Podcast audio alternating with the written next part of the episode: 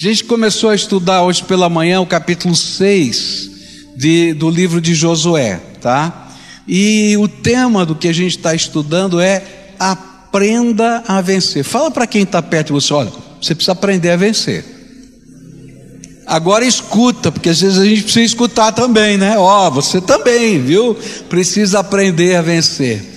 É, eu estava estudando esse texto e eu fiquei pensando qual seria a mensagem central que está aqui nesse capítulo do livro de Josué? Porque fala de uma batalha, fala de uma guerra, fala de muralhas caindo. E, e aí o Senhor foi trabalhando no meu coração essa percepção de que Deus estava colocando nesse texto algumas lições que a gente tem que aprender na nossa vida para ser alguém vitorioso. E a gente começou a aprender hoje de manhã que a primeira lição é que Deus não é responsável por aquilo que eu planejo.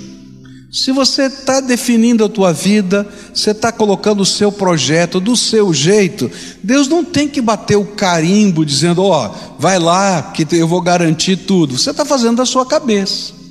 Mas quando você se apresenta diante de Deus, começa a buscar a face de Deus, Deus começa a revelar os projetos dele e ele faz promessas para nós. E a vitória nasce nessa visão de uma promessa que Deus está fazendo para a nossa vida. E a gente toma por fé essa promessa, acalenta no coração e vive na fé dessa promessa que Deus está dando. Falei que Deus nos dá promessas gerais. Por exemplo, se você está aqui hoje e um dia já entregou a sua vida a Jesus, é porque você creu numa promessa que vale para todo mundo que todo aquele que crê no Senhor Jesus Cristo, todo aquele que se entrega para Ele, vai ter os seus pecados perdoados, vai receber o Espírito Santo como selo de garantia de que você é propriedade exclusiva de Deus e vai ter certeza da vida eterna, que o céu lhe pertence. E a gente vive a vida cristã debaixo dessa promessa e eu tomo por fé essa promessa e vivo com ela. Segunda coisa que a gente aprendeu hoje de manhã é que toda vez que a gente estiver nessa rota da vitória, a nossa fé vai ser provada. E o tempo entre a promessa e o cumprimento da promessa é o tempo da prova da nossa fé. E eu disse que muitas vezes, né, na minha vida, eu gostaria que quando Deus fala assim que vai fazer alguma coisa acontecesse imediatamente. Ou até quando eu estou orando, Senhor, podia ser agora, já, desse jeito, não é? Mas nem sempre, eu vou dizer, na maioria das vezes não é assim que funciona na minha vida, não sei na sua, mas na minha vida, não é? E esse tempo entre o falar de Deus no nosso coração e o tempo em que se concretiza aquilo, Deus vai trabalhando a nossa fé. E aí a gente olhou para a estratégia que Deus deu para Josué, né, de fazer ordem unida em volta do, do muro da cidade. E a gente fica pensando, Senhor, vamos conversar, eu tenho uma estratégia melhor. Posso sugerir alguma coisa diferente para o Senhor aqui? Porque fazer ordem unida na frente do, do muro não vai fazer diferença nenhuma. Mas o o que Deus está ensinando para a gente é que não é estratégia, não é o lugar, não é inteligência, não é a capacidade, não é a pessoa, não é o pastor, não é a igreja. Está entendendo? É o Deus Todo-Poderoso que está operando na nossa vida e a gente vai aprender a depender dEle, e aí a nossa fé vai sendo fortalecida. Eu queria continuar agora à noite com uma próxima lição que vai aparecer no versículo 20, diz assim: Assim o povo gritou, e os sacerdotes tocaram as trombetas.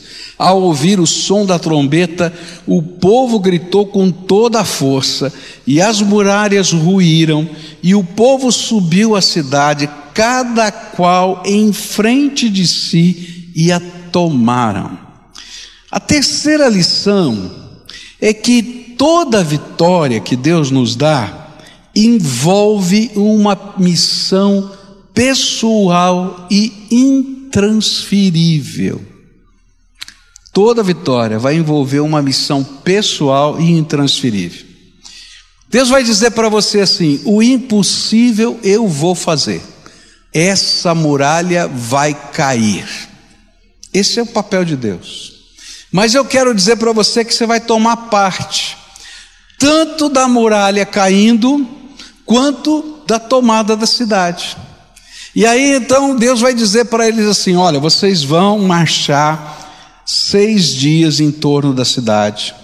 No sétimo dia vocês vão marchar sete vezes, e quando chegar na sétima vez do sétimo dia, todos vocês vão gritar. Todas as outras vezes eles não gritaram. E simplesmente os sacerdotes tocavam as suas buzinas, tocavam as suas cornetas. E era só isso que acontecia. Mas nessa sétima vez do sétimo dia, Deus disse: Não, vocês vão participar do processo. E aí eles gritam. E enquanto eles estão gritando com toda a sua força, a muralha cai. E aí o Senhor diz mais: Ok, o impossível eu já fiz. Caiu a muralha. E eu te convidei a participar comigo. Será que Deus precisava do grito do povo? Mas se eles não gritassem, não teria caído a muralha. É, porque Deus queria que nós e eles se envolvessem nos processos da graça dele. E aí o Senhor vai dizer: agora, cada um vai olhar para frente de si. Então você imagina o exército de Israel circundando toda a muralha. E a muralha cai diante dos olhos de cada soldado. E qual era a tarefa de cada soldado? Toma posse do que tivesse diante dele. E ninguém ia tomar aquele lugar se não fosse ele. E ele tinha que marchar na direção da muralha que tinha caído, e ali era o seu lugar de batalha. Eu acho tremendo como Deus trabalha isso na nossa vida, porque Deus não precisa de nada. Olha, Deus não precisa de dinheiro, Deus não precisa de sabedoria, Deus não precisa de força, Deus não precisa de inteligência, Deus não precisa de influência. Se Deus quiser fazer sozinho tudo, Ele faz. Mas Ele nos convida, como seus filhos, a participarmos do imponderável da graça dEle na nossa vida e na vida dos outros. E é por isso que Ele vai dizer: olha, cada um vai conquistar o que tiver diante de si. O Senhor não esperava que um homem conquistasse a cidade toda, mas que cada homem cumprisse a sua missão e todos juntos, como um povo, pudessem desfrutar a vitória. Quando a gente aqui na igreja faz alguns exercícios de fé, a gente faz porque esse é o jeito de Deus. Então, por exemplo, quando eu convidei vocês no começo desse culto a participar do 4K, Deus não precisa de você para fazer nada, mas Ele está te convidando a viver uma experiência extraordinária. Você consegue entender isso? E qual é a minha experiência? Vai juntar quatro pessoas, cinco pessoas e vão perguntar: Senhor, o que está diante de nós e que nós não vimos e que o Senhor quer colocar a tua mão? É muito interessante isso quando a gente começa a orar assim. De vez em quando eu faço isso, começo a andar pela cidade, ou às vezes subo num prédio alto, começo a olhar para a cidade e começo a orar: Senhor, diz para mim o que é que o Senhor está fazendo agora. Deixa eu perceber alguma coisa que o Senhor está fazendo. Deixa eu perceber o que está no teu coração. E aí o Senhor começa a ministrar na minha vida. É claro que Ele não me mostra tudo o que Ele está fazendo. Ele é muito maior do que eu mas ele me convida a participar de alguma coisa. E se essa igreja tem tantos ministérios quanto ela tem hoje, é porque Deus está falando no coração de muita gente, não só do pastor, porque o pastor é pequenininho demais para poder fazer tudo que essa igreja faz, porque Deus está falando com pessoas, com seres humanos que estão ouvindo a voz de Deus e estão entrando no que está diante deles. Deus dá um dom e depois ele arde o coração da gente com uma paixão e diz: Você faz parte disso. E a gente diz: Senhor, como? De que jeito? Ele diz: Entra que eu sou contigo, porque as muralhas vão cair. E essa não é a experiência de Josué, essa é a experiência de todo o povo que está disposto a ouvir a voz de Deus e caminhar.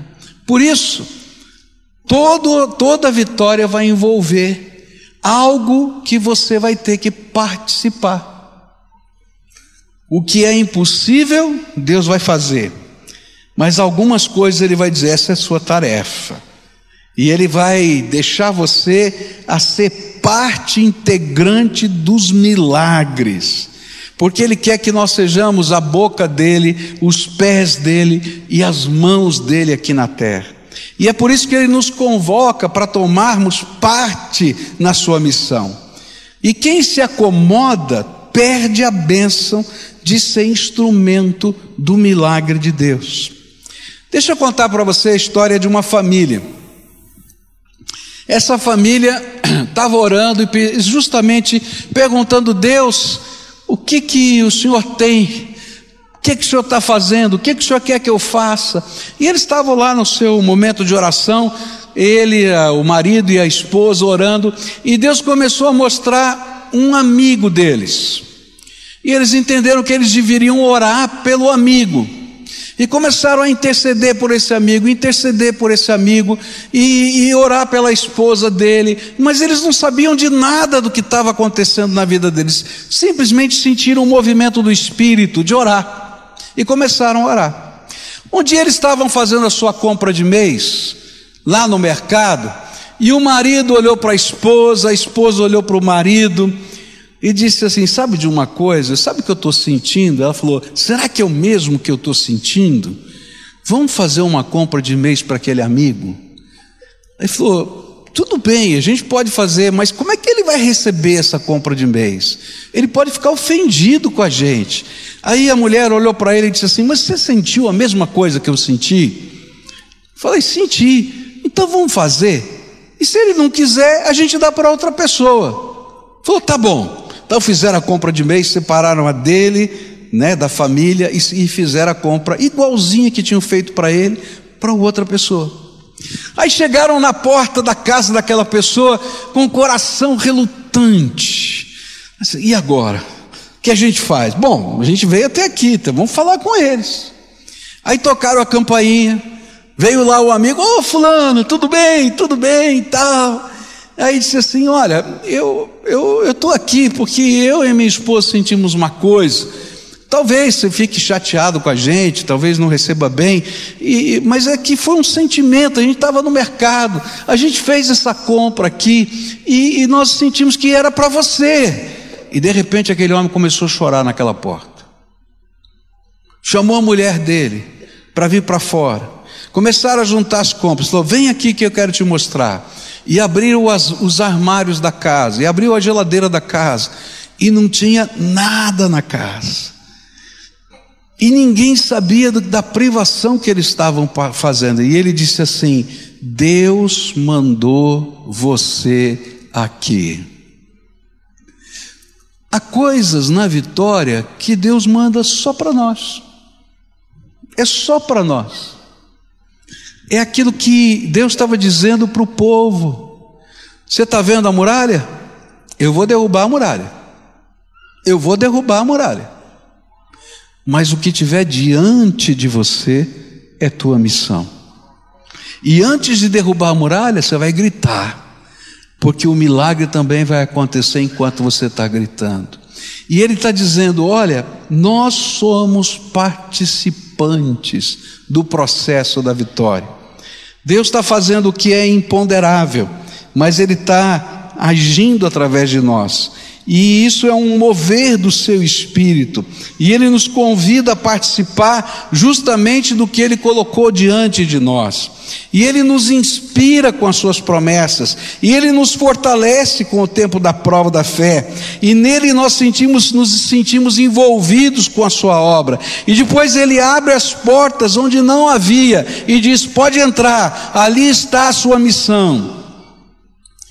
E a minha pergunta para você é se Deus trabalha assim e você está na rota da vitória, qual é a porta que Deus abriu só para você? Hum. Deus se acredita que Deus trabalha desse jeito? Então qual é a porta que Ele abriu só para você, que está diante de você? Sabe qual é o grande problema? é que às vezes a gente está orando nos processos de Deus, a gente está sendo provado nesse tempo e a gente não enxerga que Deus já abriu alguma porta diante de nós. Talvez não seja a vitória da terra prometida inteira, porque aquela era a primeira cidade. Mas Deus estava dizendo: entra por essa porta que eu abri agora e faz o que eu estou mandando agora. Porque se a gente não aprender a fazer o que Deus está mandando agora, a gente não chega no final da vitória.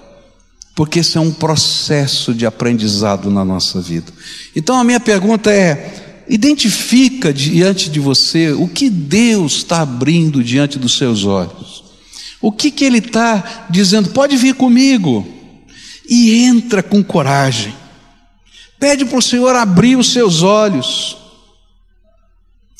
Uma das coisas que eu tenho aprendido na minha vida é que o inimigo gosta de colocar vendas para que nós não enxerguemos as portas abertas diante de nós hoje.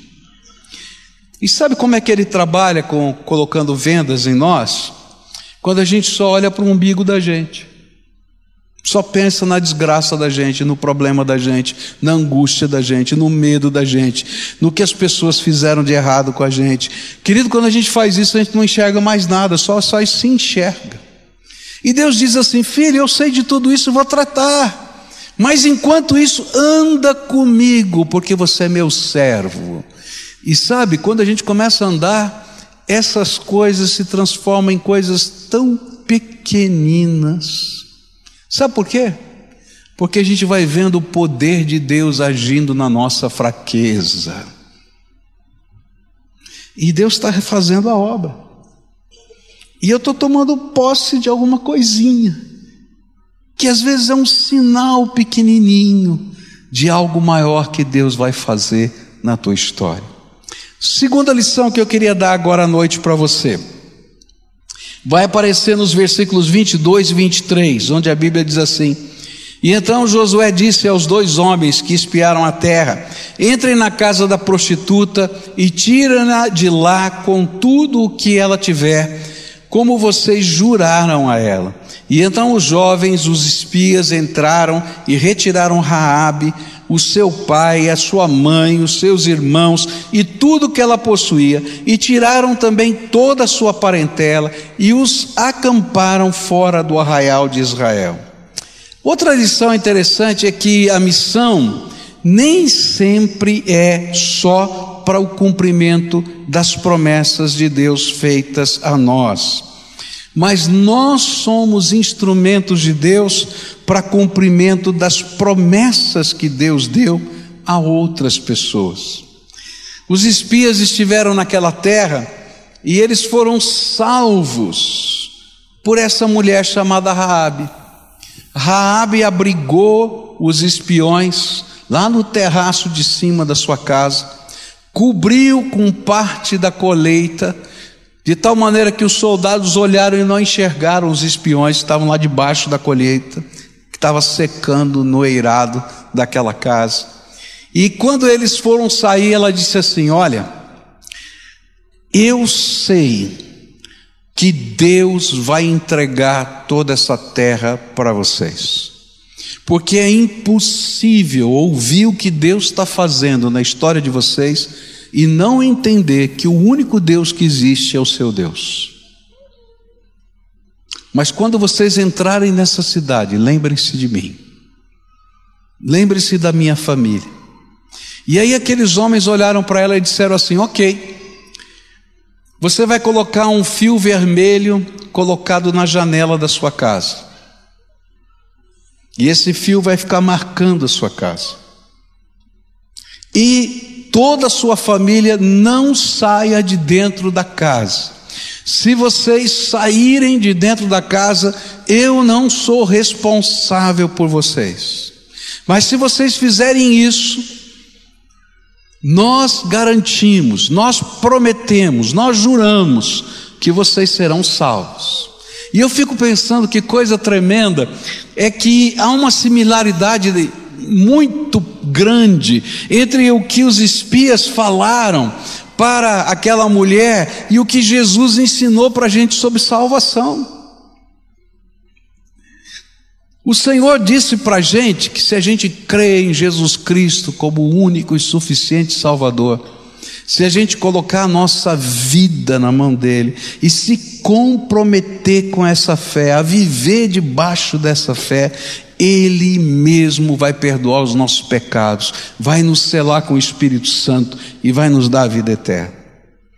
Não é a mesma coisa que ele fez com Raabe? Olha, você creu na, em quem eu sou. Você vai colocar uma marca vermelha do lado de fora. Lembra do sangue de Jesus que nos purifica de todo pecado? Está lá marcando a nossa vida. O Espírito Santo o selo. E ele vai dizer: não saia dessa casa, ou seja, permaneça fiel até a morte e dar-te-ei a coroa da vida. Se você abandonar esse caminho, não sou responsável por você. O que eu quero é que você me sirva de todo o seu coração. E aí então chega o momento da guerra, a muralha está caindo. E aí acontece o primeiro milagre. A casa de Raabe estava em cima da muralha. E sabe qual foi a única parte da muralha que não caiu? Onde Raabe estava, onde tinha aquele fio vermelho.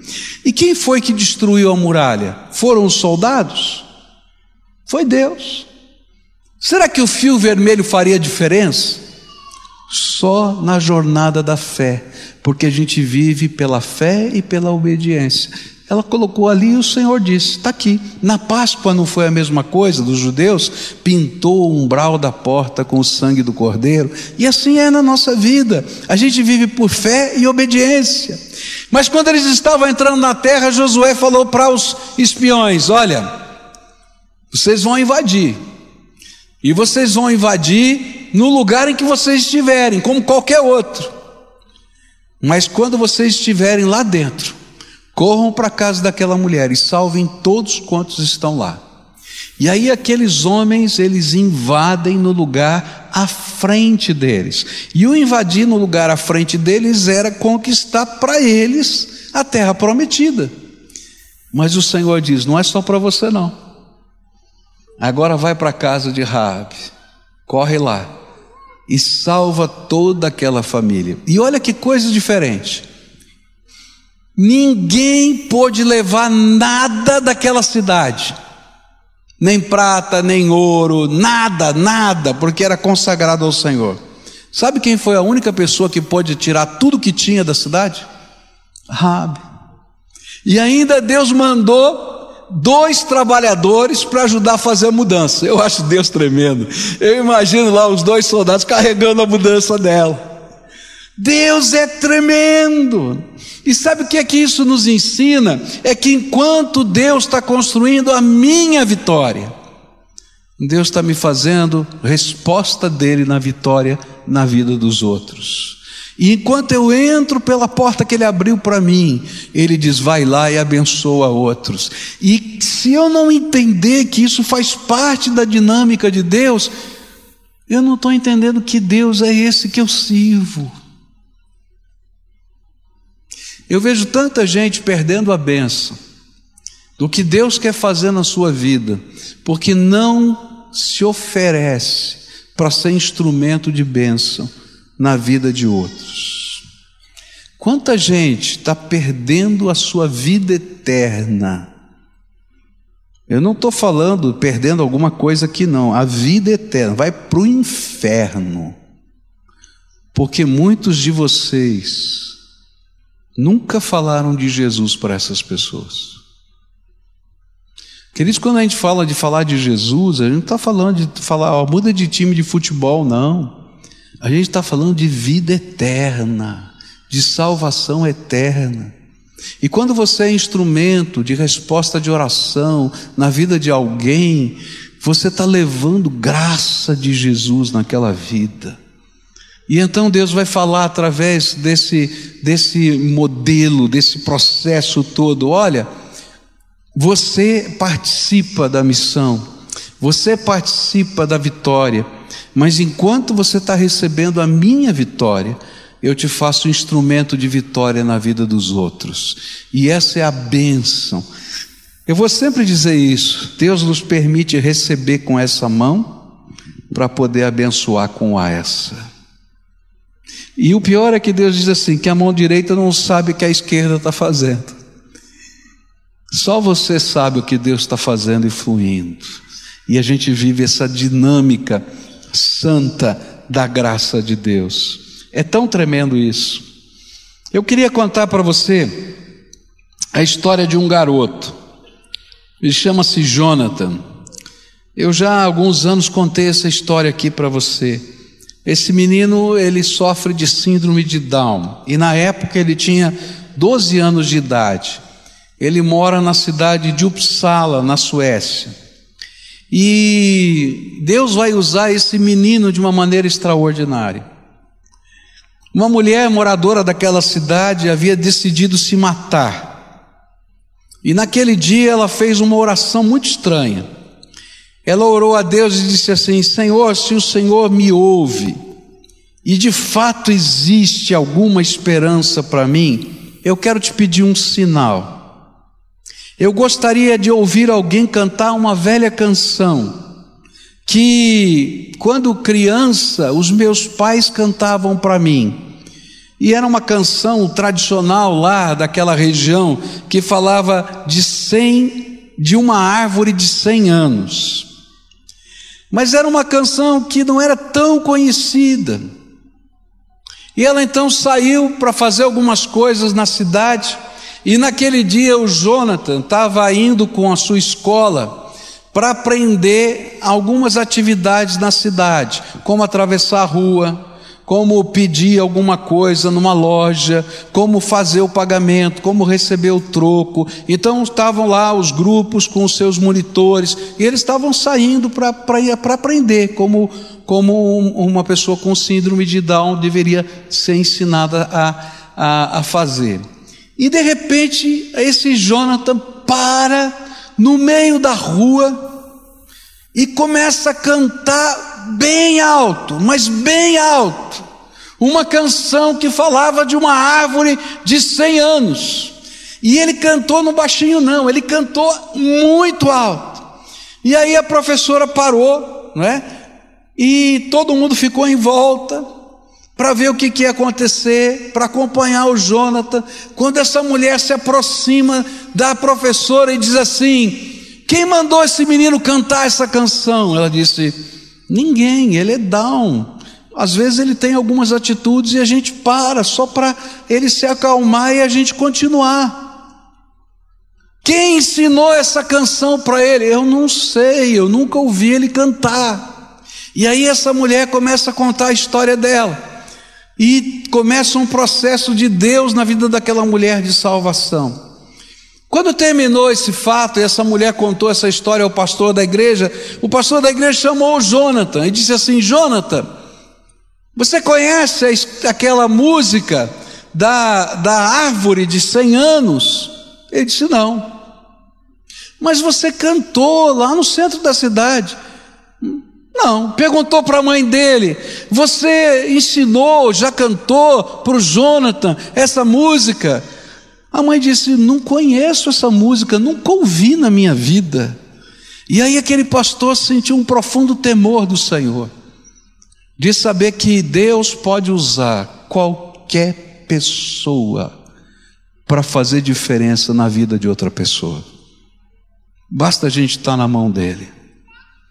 Jonathan, menino de 12 anos, Down, estava na mão de Deus. E Deus usou as peculiaridades da síndrome dele, que às vezes fica agitado, de parar tudo no meio do caminho, de fazer as coisas dessa maneira, para mandar uma mensagem para uma mulher que estava perdendo a sua vida na terra e a sua vida eterna. Será que Deus não pode usar a tua vida? Não pode usar minha vida? Será que a gente não pode ser instrumento de Deus? E sabe, às vezes a porta já está aberta para a nossa vitória, para o primeiro passo, mas no meio do caminho o Senhor diz assim: corre lá na casa de Raabe e deixa eu usar a tua vida. O que é que eu vou fazer? Vou ser carregador de mudança. Foi isso que ele fez. eu vou ser protetor daquela família. E de repente o Senhor está fazendo uma obra tão maior através da vida daqueles dois espiões que foram até ali. Você é a resposta de Deus para alguém. Que coisa linda isso. Eu sou a resposta de Deus de salvação, consolo, suprimento, fortalecimento. E Deus leva a vitória, não somente a sua, mas para alguém, vitória da graça. A última lição que eu queria deixar com você para a gente concluir essa mensagem vai aparecer nos versículos 17 a 19, diz assim: A cidade, contudo, o que nela existe, será consagrada ao Senhor para destruição. Somente a prostituta Raabe e todos os que estão com ela em sua casa serão poupados, pois ela escondeu os espiões que enviamos. Mas fiquem longe das coisas consagradas não se apossem de nenhuma delas, para que não sejam destruídos. Do contrário, trarão destruição e desgraça ao acampamento de Israel.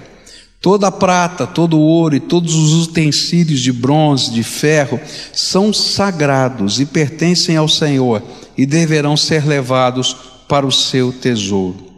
A última lição desse texto nos mostra que para ser vitorioso, que o fato de ser vitorioso não é garantia de que continuaremos a ter vitórias.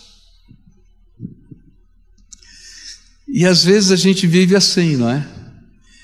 Talvez você já tenha vivido uma experiência com Deus tremenda, maravilhosa. Algumas coisas tremendas de Deus já marcaram a sua vida. Mas o que Deus já fez no passado não é garantia de que Ele vai continuar fazendo no futuro. E é isso que Jesus quer ensinar para a gente na Bíblia e que Deus está ensinando através desse, desse evento. Por isso, o Senhor inclui na, na lição de vitória uma advertência. Aquela seria a primeira conquista, e por isso o Senhor determinou que as primícias seriam dele.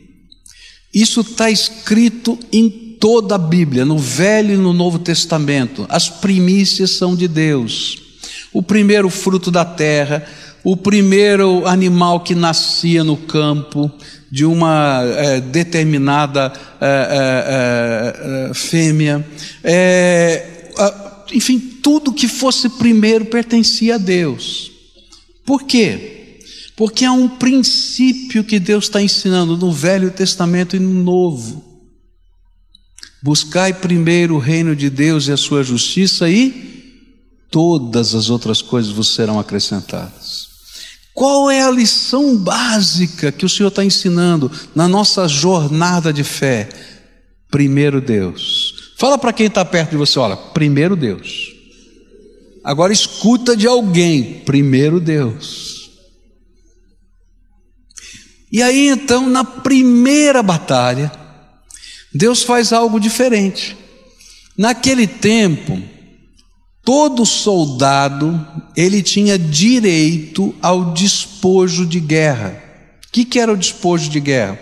Aquilo que ele conseguisse pegar na batalha era dele, da família dele. Mas o Senhor disse: desse lugar vocês não vão pegar nada, vocês vão queimar tudo. Tudo que for de prata, ouro, ferro e bronze, vocês vão colocar na tesouraria do tabernáculo. E ponto. Porque foi consagrado ao Senhor. Agora a minha pergunta é: Deus estava precisando de alguma coisa? Você acha que Deus precisa de alguma coisa? Deus não precisa de nada. Mas Ele está ensinando um princípio. Qual é o princípio? Já não aprendeu, vou começar o sermão de novo. Qual é o princípio? Ah, vamos falar de novo? Primeiro Deus. Se a gente não aprender esse princípio na nossa vida, a vitória cessa. E olha só, as palavras são muito duras. Quando o Senhor está falando sobre isso, Ele vai dizer assim: olha, é, do contrário, trarão destruição e desgraça ao acampamento de Israel. E se você ler o capítulo 7 do livro de Josué, você vai ver que essa desgraça entrou lá. Entrou. Agora havia uma outra razão muito especial para que Deus estivesse fazendo isso. Quando o povo saiu do Egito, eles dedicaram o que haviam recebido dos seus antigos senhores, muito e quase tudo que tinham recebido para a construção do tabernáculo. Quando eles saíram do, do Egito, os egípcios disseram: Olha, leva isso aqui, vai embora, vai embora deram comida, deram joias, deram roupas, foram dando, e eles e foram mandando embora, sai logo, sai logo daqui, porque vocês são desgraça para nós. E quando chegou o momento de construir o tabernáculo, Deus pediu: Olha, eu estou precisando de material desse tipo, daquele tipo, de ouro, de prata, tal. E sabe onde é que estava tudo isso? Na mão dos escravos que tinham saído do Egito. Deus já havia provido antes. E também o que, que um escravo no deserto faz com ouro e prata? Faz nada, ele precisa de comida, de água, senão vai morrer. E aí então eles doaram para isso. Mas durante os 40 anos o povo foi sustentado pelo Senhor. Eles não tinham produção e não sabiam dedicar ao Senhor os seus bens. Ainda que Moisés tivesse ensinado a doutrina do dízimo, das primícias, não tinha ainda.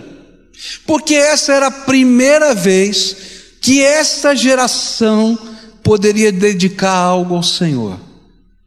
E então era importante que eles entendessem como o Senhor leva a sério ser o primeiro nas nossas vidas. E o que a Bíblia vai ensinar é que não colocar o Senhor em primeiro lugar nas nossas vidas tem consequências, impede que sejamos vitoriosos no nosso viver. Por isso, essa advertência é tão forte: fiquem longe das coisas consagradas, não se aposte de nenhuma delas, para que não sejam destruídos, do contrário, trarão destruição e desgraça ao acampamento de Israel. Por isso eles estavam precisando aprender e entender que quando desobedecemos ao Senhor e tentamos viver do nosso jeito, construímos desgraça na nossa vida. Sabe como é que você pode construir desgraça? Vive do teu jeito. Deixa de, deixa de colocar o Senhor em primeiro lugar na tua vida.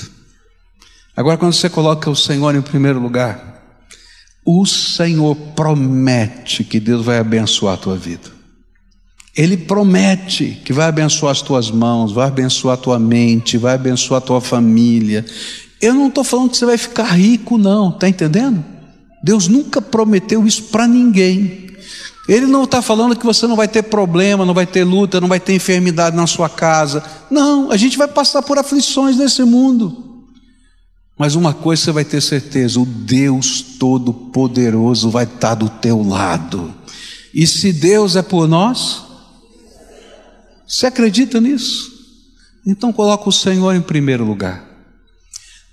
Hoje a gente aprendeu algumas lições tão preciosas aqui. E eu queria terminar esse culto orando, como a gente sempre faz aqui em todos os cultos. Por que, que eu faço isso? Porque eu creio que o Senhor é digno de ouvir uma resposta do nosso coração. O Senhor está falando: olha, filho, eu quero te ensinar a ser vitorioso. Por isso eu quero te dar promessas. E sabe, não vão acontecer imediatamente, você vai ter que andar por fé. E no tempo que essas promessas demorarem para se cumprirem, eu estou construindo a tua fé. Mas não desista, caminha comigo. Eu tenho algo para você. E a gente vai caminhando. Aí o Senhor vai dizer assim: agora está na hora de você participar da conquista das promessas. E eu vou te dar algumas diretrizes que eu vou chamar de passos de fé. Que às vezes a gente vai olhar e vai dizer assim: Senhor, eu queria te explicar algumas coisas. Posso ensinar um passo diferente para o Senhor? Porque esse aqui não parece tão útil. Ele diz assim: você não está entendendo, filho, não é um método, Eu quero que você aprenda a confiar em mim. Primeiro, Deus. E aí a gente marcha em volta da muralha e diz: Não estou entendendo para quê. Ele fala: Não faz mal. Você confia em mim? E você marcha a primeira vez, a segunda, a terceira e assim vai. Mas chega uma hora que ele diz assim: Agora você vai tomar parte desse negócio. Grita. Diz assim, mas eu vou ganhar, vai derrubar a muralha no grito. Não, eu vou derrubar a muralha, eu só quero que você grite. E fé é isso. A gente dá o brado de vitória antes que a vitória tenha chegado. E aí cai a muralha. Eu disse, falei? Vamos junto.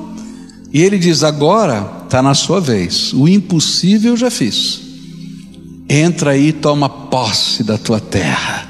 E a gente tem que entrar. Vai ter que lutar. Vai ter que colocar em risco algumas coisas. Mas eu vou numa ousadia, numa coragem que ninguém me segura. Porque se Deus é por nós, quem será contra nós? Mas quando a gente passa por tudo isso, ele diz: para um pouquinho e vai na casa de Raabe e abençoa. E sabe, quantas vezes no meio dessa jornada Deus vai mandar você parar um pouquinho para ir na casa de alguém e abençoar? E você diz, Senhor, estou com pressa de conquistar a terra. Ele diz, ok, eu vou te dar toda ela, mas faz o que eu estou mandando agora. Vai lá e abençoa, porque eu te escolhi para ser a minha mão agora. E a gente vai. E quando está parecendo que está tudo terminado, ele diz assim: presta atenção. Você está alegre com a vitória? Tem muito mais para você, mas aprenda uma coisa: se você não me colocar em primeiro lugar na tua vida, antes do seu namorado, antes do seu pai, da sua mãe, do seu emprego, das suas reservas financeiras, dos seus sonhos, dos seus projetos, daquilo que você gosta ou não gosta. Se eu não for o primeiro na tua vida, você não apenas perde a bênção, mas você se torna instrumento de desgraça. Você já viu gente que chega em casa e vive essa vida tão conturbada e toda a família sofre por causa disso? É pai, é mãe, irmão, marido, esposa, filho, está todo mundo sofrendo. E o Senhor diz: aprende a lição e me coloca em primeiro lugar na vida, senão não vai sobrar nada. E sabe o que é bom? É que se isso um dia aconteceu com você, ainda tem esperança. Porque se você se arrepender dos seus pecados, e começar de novo, como o filho pródigo fez, o pai vai te receber de braços abertos e vai colocar o selo dele de novo sobre a tua vida.